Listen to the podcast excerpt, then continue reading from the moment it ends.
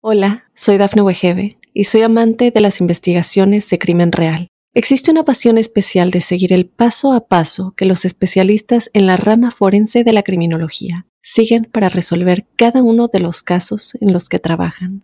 Si tú, como yo, eres una de las personas que encuentran fascinante escuchar este tipo de investigaciones, te invito a escuchar el podcast Trazos Criminales con la experta en perfilación criminal, Laura Quiñones Orquiza en tu plataforma de audio favorita.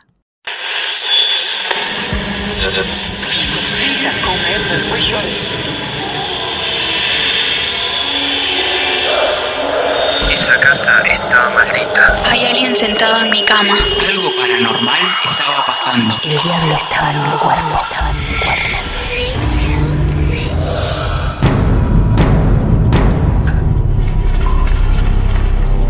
Amigos y amigas, muy buenas noches, bienvenidos y bienvenidas a otro encuentro paranormal, esotérico, acá en Marte de Misterio, un producto basado en hechos reales. Mi nombre es Martín Echevarría, arroba Martín de Radio, allí me pueden encontrar en redes sociales y estamos todos dispuestos a recibir un nuevo caso. Nos alimentamos de casos reales. Vamos a tener que viajar unos kilómetros de Mar del Plata dentro de la provincia de Buenos Aires. Mis compañeros de producción lo único que me dijeron es energía intensa, la que nos vamos a encontrar en esta historia. La protagonista parece que así maneja sus energías y vamos a ver si nos podemos contagiar de ella. Antes de compartir la historia de hoy, desde Martes de Misterio queremos recomendarte este inquietante estreno, porque el diablo sabe cómo corrompernos y hará todo lo posible para alimentarse de nuestras debilidades. Llega una película de terror inspirada en hechos reales, donde una chica deberá someterse a varios exorcismos seguidos para poder liberarse del demonio que habita en su interior. No te pierdas el aterrador estreno de 13 exorcismos. 13 exorcismos desde este 30 de marzo solo en cines.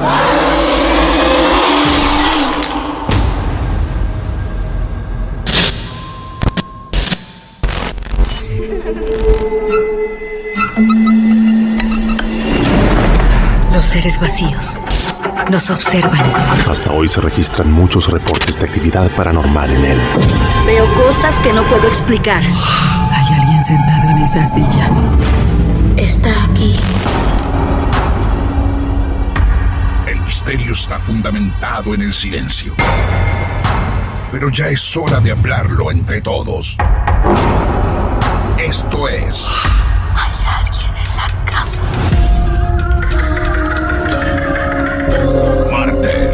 de Misterio.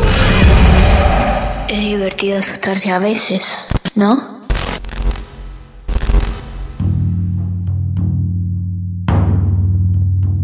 Rocío, buenas noches, bienvenida a Martes de Misterio, ¿cómo te va? Hola Martín, buenas, buenas noches, ¿cómo estás? Bien, yo muy bien, más que nada porque sé que se viene una historia y me encanta cuando ustedes confían en nosotros y se brindan a contarnos sus historias. Pero primero, te tengo que preguntar cuántos años tenés. Tengo 24 años. Jóvenes, jóvenes 24 años, ahí estamos conectados dentro de la provincia de Buenos Aires en Deró. Ahí está nuestra protagonista llamada Rocío, que tiene su caso para contar. Y de ansioso, también te pregunto, Rocío, ¿esto es parte del pasado o llega a la actualidad? Es un poco y un poco. Es- voy a contar una situación específica que me pasó en el pasado, pero mezclado con un poco de lo que me pasa desde siempre. Rocío, entonces vos ahora nos vas a ubicar en tiempo, en lugar, en espacio y desde donde vos quieras comenzamos a escucharte. Bueno, empezó a principios de, de la cuarentena, en realidad Sí. mucho antes, pero ahí empezó más o menos lo que lo que me, me detonó la psiquis. Ah, Eh, sí. yo me mudé en 2000, tal vez 17, 18, a una casa viejita, donde adelante vivía la dueña, que también era una señora viejita. Y me mudé y vivía ahí sola.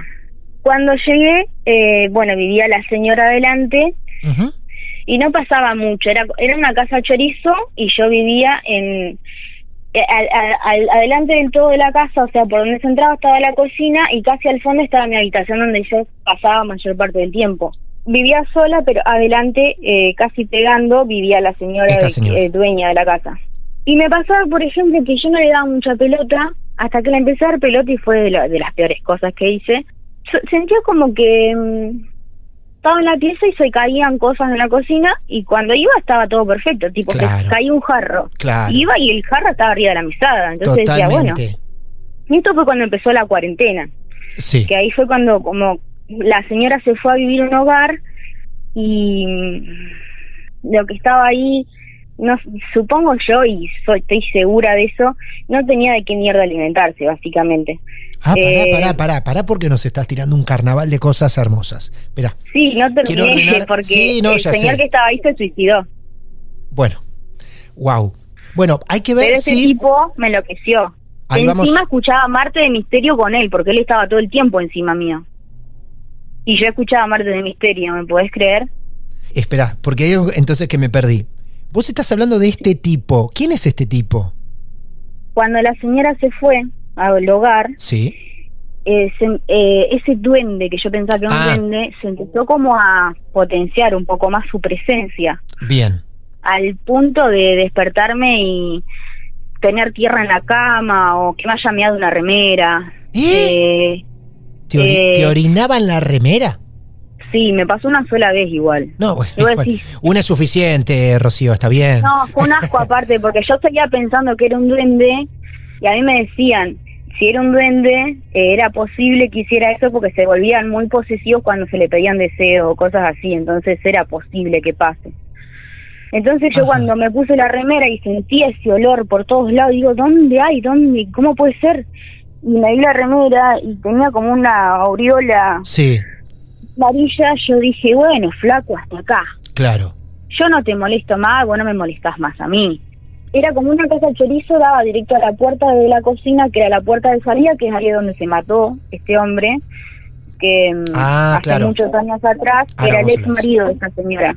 La cagó a tiros básicamente y se mató en la vereda, ahí, o sea, delante de mi casa. Aguanta. Daba- Stop, stop, stop, stop, stop. Retrocedemos unos pasos. Ok, Este hombre vivía en la casa pegada a donde vos estabas viviendo con esta señora. Era- adelante. Era adelante. Bien. Era Este el hombre marido de ella. era el marido de ella. Él la balea, pero no la mata. Sí. Lógico. No, ¿No la mata? milagrosamente no la mata. Y él creyendo que la había matado, se suicida ahí en la vereda de esa casa. Sí, en la puerta de mi casa. Ah, era era un- un- menos de dos metros que separaban un- una vereda de... La vereda era una veredita que separaba una casa de la otra. Claro, no, bueno. Entonces Yo ahí. pensaba eh, sí. inocentemente que era un duende lo que me molestaba. Ujú. Hasta que todo se empezó a volver muy tétrico, muy al, al punto de, de estar durmiéndome y que me pateen el termo y el mate de un lado y al otro. Sí. eh, eh, no sé, que sentir que se estaba acercando a la casa y que todos los perros enloquecieran. Era, llegó un momento que a mí me llegó a volver muy loca, muy Ahora, loca. esto a vos te pasa en plena pandemia, o sea, encerrada al en esa casa. la pandemia fue. Estuve encerrada en esa casa mientras el tipo me volvía loca. En toda esa casa. Yo igual siempre creyendo que era un duende. No, no, sí, claro, te entiendo. En toda esa casa chorizo vos eras la única. Y sí, llegó eh, eh, cuando ella eh, ella no estaba, no había nadie. Claro. Por ahí iban los nietos o algo, pero no, no, nunca había nadie, era muy oscuro. Eh, y, y él se hacía notar. Él llegaba a una hora específica, eh, caminaba por el techo, que yo por ahí quiero creer que fueron los vecinos, porque los vecinos escondían cosas misteriosas en el techo Ah, y por ahí andaban. Arriba yo Sí. tenía que andar renegando. Pero los pasos eran otros. El, no, no pesaban como ellos. Sí. Eran Ah, mucho más livianitos. Exacto. Sí, Y los perfecto. perros se enloquecían, se enloquecían. Yo no te puedo explicar cómo se enloquecían los animales de toda la cuadra. Era, llegó un momento que a mí me llevó a volver loca. Claro. Me llevó a volver loca. Ese que se te nota, ¿eh? De la forma en la que la hablas, pasé muy mal. quiero que sepas algo. Hay gente que lleva su relato prolijo, detallista, paso a paso, pero vos lo llevas de una forma que. Es que nunca juro- lo puse en palabras Es esto, que- es porque que- me tratan de loca. No, pero es que aparte, ¿sabes qué? ¿Qué me gusta de este relato, cómo lo está llevando Rocío? Es que se te nota la emoción o el nerviosismo de lo que estás contando y cómo lo vivías. Así, todo. Ibas contando una cosa tras otra y está buenísimo que esto. Y ojalá esto quede así en edición. Y pido por favor que quede en edición así esto. Porque se nota también de ustedes cuando están volviendo a sentir la historia. O los momentos. A eso le tenía miedo, a volverlo a vivir. Claro, Te lo juro, por eso estaba nerviosa. claro. Fue una tortura para mí vivirlo. Aparte estaba sola. Claro. Y una vuelta, eh, después de que pasó eso, yo decidí llamar a un amigo. Yo le contaba, pero por arriba lo que pasaba. Sí, Porque él me trataba medio como también, medio como... sí. eh, me decía, Rocha, dejate de joder con esas cosas. Te estás metiendo y eso no es un duende, me decía, basta. Claro. En un momento, no sé cuándo fue, yo le pedí una tregua al duende, que no era un duende. Cuando se fue esta señora, Sí, el tipo estaba ahí, amigo, estaba ahí, él Claro. me estaba mirando, él me estaba mirando todo el tiempo. ¿Alguna vez lo yo, viste? yo lo sentía en, en esa casa, lo sentía, lo que sentía que quería salir de ahí, que me seguía. Si yo estaba en el patio de atrás, se sentía la ventana, el picaporte como que lo tocaba así despacito y se iba para adelante, tenía la ventana atrás, en, la, ventana que daba la vereda, también se sentía que me estaba mirando. Un día dije, bueno, yo estaba tirando unas cartas, había aprendido muy rápido, la estaba tirando muy bien, muy... Dije, bueno, a ver qué onda, qué pasó acá, porque es como una historia que anda dando, pero no, no, viste, cuando pasan esas desgracias, esas, y no sabes el por qué. Entonces, por la curiosidad mató al gato. Sí. Lo contacté, me habló de perversión, me habló... No. Y, Pero pará, pará, pará. Hiciste como una y yo sesión para. la sesión. Escúchame, Igual, pará, pará. como- Pará porque sos una bomba de información. Aguantame. Escúchame. Escúchame esto. Primero, trato de tranquilizarte en este momento, de bajarte un cachito a tierra para que. Porque te noto súper exaltada. Y. Sí, la, Primero te estoy pregunto. de vuelta. Claro, por eso sí, lo estoy notando. Mirá. Primero te pregunto, ¿hiciste una sesión con él Sí, o para él? Bien. ¿A través de las cartas? sí. Bien. Eso fue después de tanto tiempo que él, entre comillas, digamos, te acosaba en la casa con su presencia. No, eso fue antes. Ah, fue eso- antes, cuando yo estaba más tranquila, que era así, como que, bueno, sí, a ver qué Perfecto. pasó acá. Muy bien, Después excelente. a pasar las cosas. Bien, entonces esto es casi sobre el inicio, cuando vos lo empezás a sentir y todavía creías que era un duende, ahí haces una Sí. sesión con él. Perfecto. En esa sesión, vos tomás contacto y contame qué información vas recibiendo de él. Que era un hombre, primero y principal. Sí, sí, sí, era Bien. un hombre. Sí. Eh, o estaba hablando con él igual. Claro. Eh, no recibí mucha información. Sí. Eh, me dijo que era pervers- mucha perversión, había en la casa había mucha perversión de parte de los dos, se ve que se llevaban muy mal ambos. Ajá. Se ve que ambos se llevaban muy mal, Sí. pero tampoco me dijo, es algo que se lo llevó él, no no me dijo, hizo tal cosa, que te lo pueden decir, Claro. eh, pero no, él no, eligió eso. Él me dijo que había mucha mucha violencia, mucha Sí. manipulación, mucha Mm. cosa, Wow. mucha cosa pesada. Sí, las cartas eran terribles. Mira vos. Cuando Mirá vos vos. ves las cartas y ves todas amontonadas ahí, ves que salieron totalmente negras, decís, amigo, sí, pero igual el tipo no justificó para nada lo que hizo porque eh, no, es un femicida. No, por supuesto. Escúchame, vos cuando te enterás lo del suicidio y la agresión de él hacia su mujer, ¿te lo cuenta antes su no, mujer eso? No, no, no, no, no, no, la familia no habla de eso, imagínate. Fue algo terrible que pasó. Aparte es algo que ha marcado mucho a la familia también, obviamente. No, no, eso se sabe. Ah, eso es ya se sabe. Se sabe. Ah, Sí. perfecto. Vos ya sabés a dónde siempre. ibas. Vos ya sabías a sí, dónde yo ibas. entré y, entré y después capaz que alguna que otra data tendrá algún nieto, pero no. Ah, perfecto. No, se habla mucho, clima.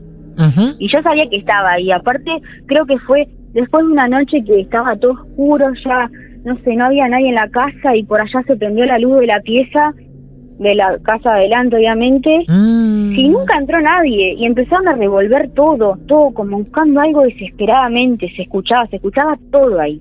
Todo, en las dos casas se escuchaba todo.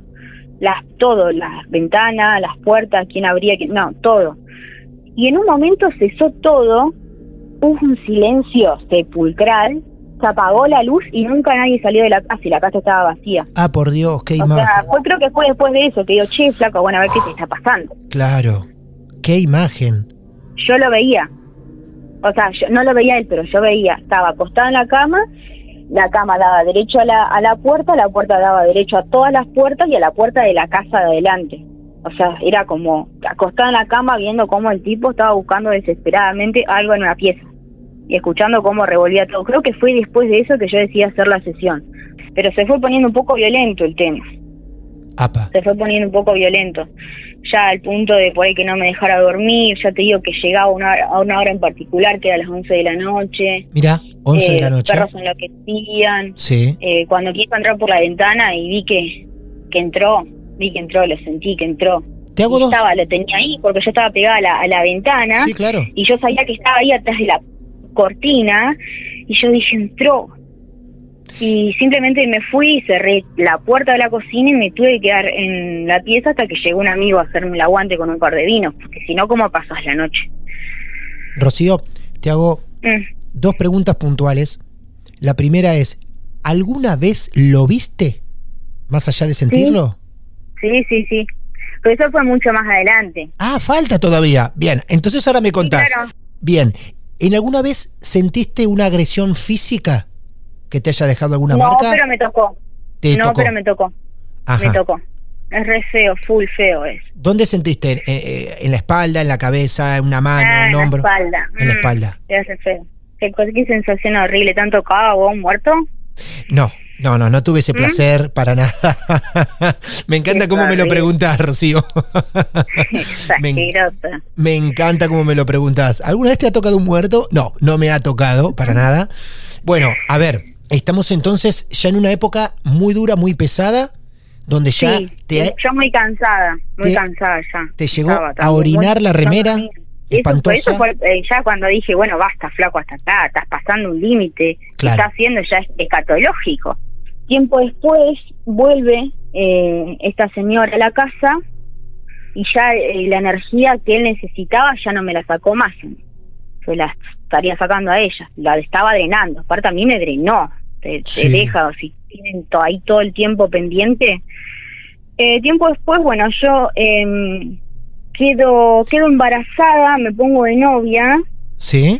y bueno, yo eh, ya eh, tenía otra sensibilidad, no sé por qué, pero las mujeres embarazadas tienen Sí, otra eh. sensibilidad espiritual. Total. Y mm, este chico, el papá de mi hijo, no, no cree en cosas paranormales o cosas así. No cree. Ahí tuvo que creer a la fuerza igual. Eh, una tarde estábamos sentados afuera, en la vereda donde este señor se mató. Siento una tos, un carraspeo, como tal, un señor que fuma. ¿Viste el, el señor grande que fuma y que hace así? Sí. Y eh, andaba ahí la señora con su cuidadora en la casa. Miro para atrás, digo, qué raro, pues yo pensaba que era la señora que fumaba mucho.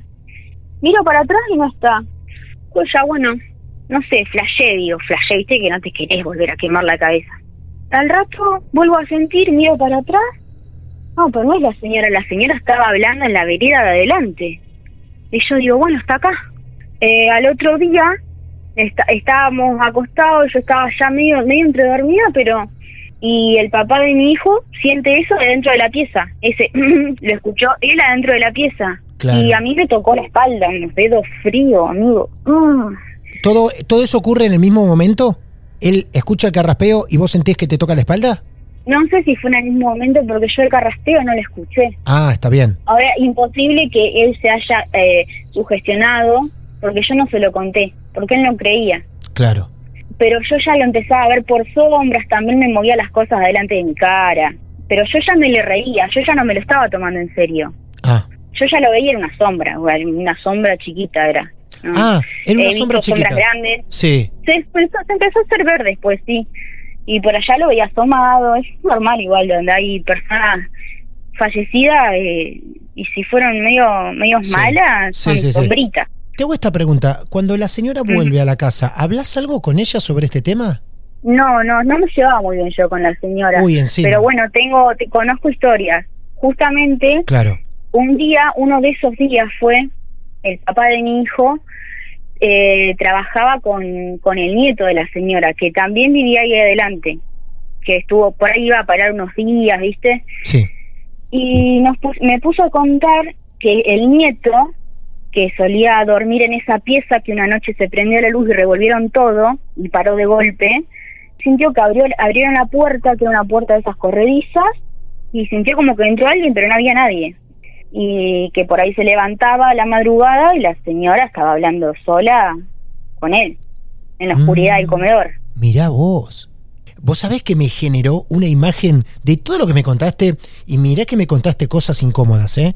Pero de todo lo que vos fuiste desarrollando, algo que me quedó muy presente fue esa parte. Pasar y verla a ella sola, sentada en su casa a La oscuras, madrugada. a la madrugada, hablando con él. Sí, yo por ahí la escuchaba también Guau. hablar sola. ¡Wow! Sí. ¡Qué impresionante todo! Y triste. ¿Qué Y ve- Muy triste también. ¡Qué vecinos! Sí, fue muy turbio, fue muy turbio. A mí me llegó a enloquecer. Encima, yo es- los escuchaba a ustedes y él los escuchaba conmigo porque estaba acá eh, pegado. Ah, eso, claro, pará, vamos a ese detalle. ¿Vos, estando sola en esa casa, escuchabas Marte de Misterio? Ay, los escuchaba a ustedes y tenía un, un tipo que se pegó un balazo en la cabeza al lado. Claro. Los tuve que dejar de escuchar porque Sí. si no era, era un plus que me da. Que Sí, me está muy asustaban por un lado, me asustaban por el otro. Te felicito. Está muy bien.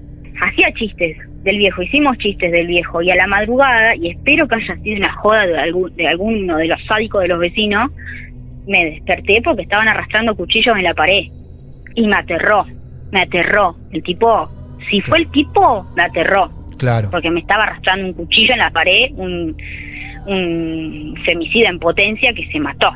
Fue terrible, loco. qué malo, qué psicópata, Qué psicópata. Eh, mal tipo, aún mal tipo. desde cualquier otro lado, un psicópata paranormal. Sin lugar a dudas. Sí, te lo juro por Dios que sí. Sí, un psicópata paranormal. ¿Cuándo te vas de ahí, de ese lugar? ¿En qué momento? Meses después de que quedó embarazada, meses después de que eh, empezamos a escuchar la carraspera del tipo, que andaba atrás nuestro, que nos estaba mirando mientras dormíamos, Claro. Que me toca la espalda, que lo veía yo, que lo veía que se asomaba arriba del placaro, que también eh, el que no creía en lo paranormal también estaba haciendo cualquier cosa y pasaba una sombrita por el suelo. Meses después, eso ponele que habrá sido en septiembre, octubre y en diciembre me voy. No daba lugar para quedarse, lógico, había más vidas comprometidas ya en ese momento, no eras vos sola, entonces bueno, ya tenías una motivación diferente y alguien a quien cuidar, ¿no? Y sí, ¿cómo hace para proteger un, proteger a un bebé también Claro. de, de algo que no, te lo, no te pudiste proteger vos? Porque ¿cómo te protege? ¿Tenemos una limpia? ¿Tenés un exorcista para la Sí. casa? ¿Y ahí ya pasás a donde vivís ahora? No, pasé a otra casa. Pasé a otra casa, pero a, do- a donde yo vaya va a haber algo, porque tengo algo Claro. conmigo. O sea, a donde voy va a pasar, pero no me siguió él. Es muy interesante que destaques que lo que sentís desde que te fuiste de ahí es otra cosa diferente. Claro, sí, Vaya sí, hay un montón de cosas malas igual, ¿eh? Sí, no, por pero vos te das cuenta cuando es uno Claro. y cuando es el otro. Claro, mirá vos. Y hoy que vivís con mamá, como nos contaste, siguen Sí. habiendo algunas cosas. ¿Y son así de intensas? Para mí no, pero para mis hermanos sí, yo estoy protegida acá. Aparte yo ya soy más grande y ya tengo otro temple. Pero acá hay algo enterrado, así que sí. Por ahí no me deja comer. Sí. Es más de una cosa lo que hay acá. Eh, los puedo ver cuando me despierto, me está mirando desde el rincón, pero no me hace nada. A lo Eh, que- Y desaparece rápido. Sí, es una sombra Sí. random Sí. ahí en el rincón y desaparece al toque. Todos hacen eso igual, todos. No hay una sombra que se te vaya a quedar mirando, es muy difícil. Eh, pero hay veces ponerle si estoy comiendo, lo siento al lado. Ay, lo siento ahí, es una presión, no sé, no sé cómo explicar. Cuando te sentís muy observado y, Sí. y te ha pasado y nadie te está mirando, Claro, sí, sí, por supuesto. Un, un hormigueo, un hormigueo eléctrico en el cuerpo y le doy vuelta y lo siento del otro lado. Es una presencia y por ahí no deja comer. No, por ahí hay veces que no, no deja comer. ¿A tu mamá le contás Porque- de esto? Sí, pero mi madre no, eh, o sea, cree y todo, han tenido que venir curas acá y todo. Ah, ah, fueron curas. Sí. Ah, epa. ¿Y, y dicen algo, ellos sienten algo cuando van igualmente, aunque no hayan encontrado la solución? No dicen nada, no dicen nada. Ya vino uno, eh, bendijo toda la bola, tiró agua bendita y, Sí. y no. O sea, como que están muy cerrados. Yo hablé con un cura hace poco. Yo estaba buscando una, una respuesta espiritual, ¿viste? Cosa medio de hippie. Claro. Y fui a hablar con un cura Sí. y por ahí toda esta sensibilidad, estas cosas que yo he vivido, que yo las he vivido y se las he hecho vivir a otras personas, eh, porque loca no soy y si a mí me pasa, yo sé que a vos también te puede pasar. Claro. Eh, y negó todo, todo esto que me pasa, todo esto que viví lo negó porque básicamente cree en otra cosa. Eh, pero sí que hay algo enterrado porque hablé con un brujo, Ah, entonces sé que hay algo enterrado. algo enterrado El, en el tu brujo casa. me dijo, un brujo que yo, mira, no sé, no sé, ya me tenés que cortar porque ¿Sí? me leyó la mente, era de Ecuador y me leyó la mente. Wow. Me leyó mis secretos, me dijo, que yo nunca le dije a nadie. Me, te sentís medio violado. Ajá. Sí, te sentís medio, es medio feo, es muy invasivo. La verdad que es Claro. alguna situación muy invasiva. Pero bueno, me dijo que no se dejaba ver dónde, pero sí había algo enterrado, que podía ser trabajo, huesos, manos, viste esos esas macumba que hacen. Y bueno, que la limpia la tenía que hacer yo, pero la verdad que es también escatológica, viste, pis mezclado con no sé qué. La verdad que no quiero hacer eso. Rocío, Mm. ¿Qué pedazo de cóctel esotérico nos acabas de regalar? Y yo creo, confío, que más de un oyente, una oyente, que haya seguido este episodio, va a quedar así con la sensación que yo me estoy quedando en decir, esta piba nos está contando todo y lo está volviendo a vivir fuerte, sí. fuerte. Tiene toda una carga de información que incluso se hace muy difícil a veces presentarla de forma Perdón. prolija, pero está perfecto. Y así es el plan siempre de Marte de Misterio. No conocer sus historias, yo descubrirlas acá, en este momento que estoy charlando con vos, y, y que todo suceda, como sea. Así tiene que quedar. Por eso no nos interesa ficcionar nada, y es lo que hasta hoy, después de tantos años, entiendo, hace creíble a Marte de Misterio. Esto, cuando hay un relato súper prolijo y ordenado, o cuando ocurren estas cosas de alguien que tira información todo el tiempo, queriendo y no queriendo al mismo momento vivir todo. Así que está buenísimo que lo hayas compartido así con nosotros porque se notó la, la intensidad. Sí, y está nunca, muy lo había contado, jamás. Y creo que no lo voy a volver a hacer porque me dejó un nivel de estrés. Bueno, tranquila ahora. Date una vuelta ahí por el barrio si podés, respirá profundo, hace, eh, hace una limpieza, vos que sabrás cómo hacerlo y ya, y ya está. Y mira, y te voy- yo te voy a confesar algo, que cualquiera lo puede creer o no, pero lo cuento porque me está sucediendo. Y casi nunca lo hice. Vos sabés que eh, estoy terminando esta entrevista con un dolor de nuca y cabeza muy importante.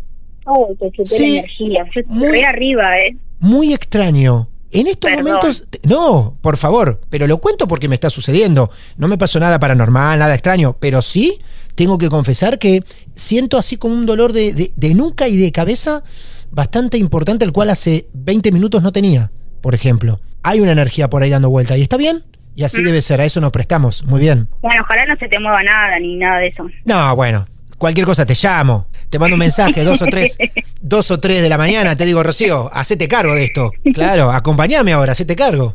Rocío, muchas gracias. Este, y acá estamos para escucharte nuevamente cuando. Ahí tenemos los ladridos del perro sobre el final. ¿Eh? Muy Sí, bien. Se ponen violentos por ahí. Y acá estamos para escucharte cuando lo necesites, ¿eh? Dale, muchas gracias. Bueno, te mando un beso grande. Adiós. A vos. Bueno, acá estamos presentes, seguimos hasta el final, con este dolor de cabeza bastante intenso, tratando de cerrar una nueva historia en Marte de Misterio y este caudal de información que nos acaba de regalar, como pudo y como lo sintió Rocío. Por eso respetamos sus momentos, sus formas también. Y gracias a todos ustedes y a todas que desean compartir sus historias con nosotros. Acá estamos. Nos buscan en redes sociales, arroba martes de misterio por todos lados. Instagram, Facebook, Twitter, nos mandás un mensaje privado y nos decís que vos también tenés tu caso del pasado, del presente, para compartir con nosotros.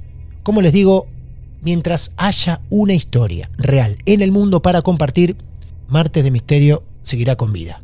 Mi nombre es Martín Echevarría, arroba Martín de Radio, y seguramente nos vamos a encontrar, confío, si es que pueden y se animan, en el próximo episodio. Lo más alucinante que le pasó al miedo en los últimos tiempos.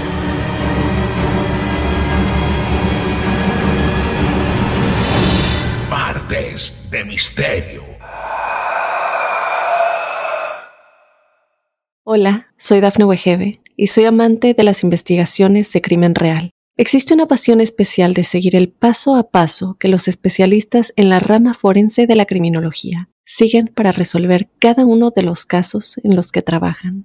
Si tú, como yo, eres una de las personas que encuentran fascinante escuchar este tipo de investigaciones, te invito a escuchar el podcast Trazos Criminales con la experta en perfilación criminal, Laura Quiñones Orquiza, en tu plataforma de audio favorita.